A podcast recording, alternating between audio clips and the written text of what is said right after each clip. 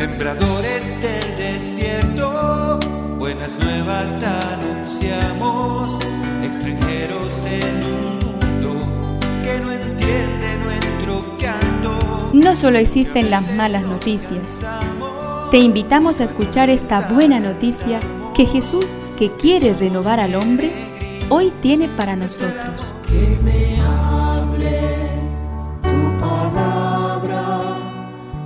Necesito hoy, Señor, de tu alimento. Hoy en todo el mundo se escuchará esta palabra. Mateo 5 del 43 al 48. Jesús dijo a sus discípulos, Ustedes han oído que se dijo, amarás a tu prójimo y odiarás a tu enemigo. Pero yo les digo, amen a sus enemigos, rueguen por sus perseguidores, así serán hijos del Padre que está en el cielo, porque Él hace salir el sol sobre malos y buenos, y hace caer la lluvia sobre justos e injustos. Si ustedes aman solamente a quienes los aman, ¿qué recompensa merecen? ¿No hacen lo mismo los publicanos? Y si saludan solamente a sus hermanos, ¿qué hacen de extraordinario? ¿No hacen esto también los paganos? Por lo tanto, sean perfectos como es perfecto el Padre que está en el cielo. Espíritu. Necesito que me de valor.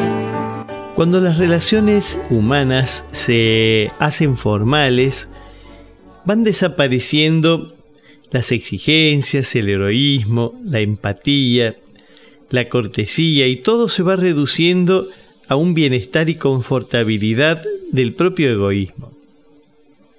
El cristianismo nos aupa al amor y el amor es siempre sublime, rompe esquemas y va más allá del simple gusto por el estar bien, hace el bien y lo hace bien.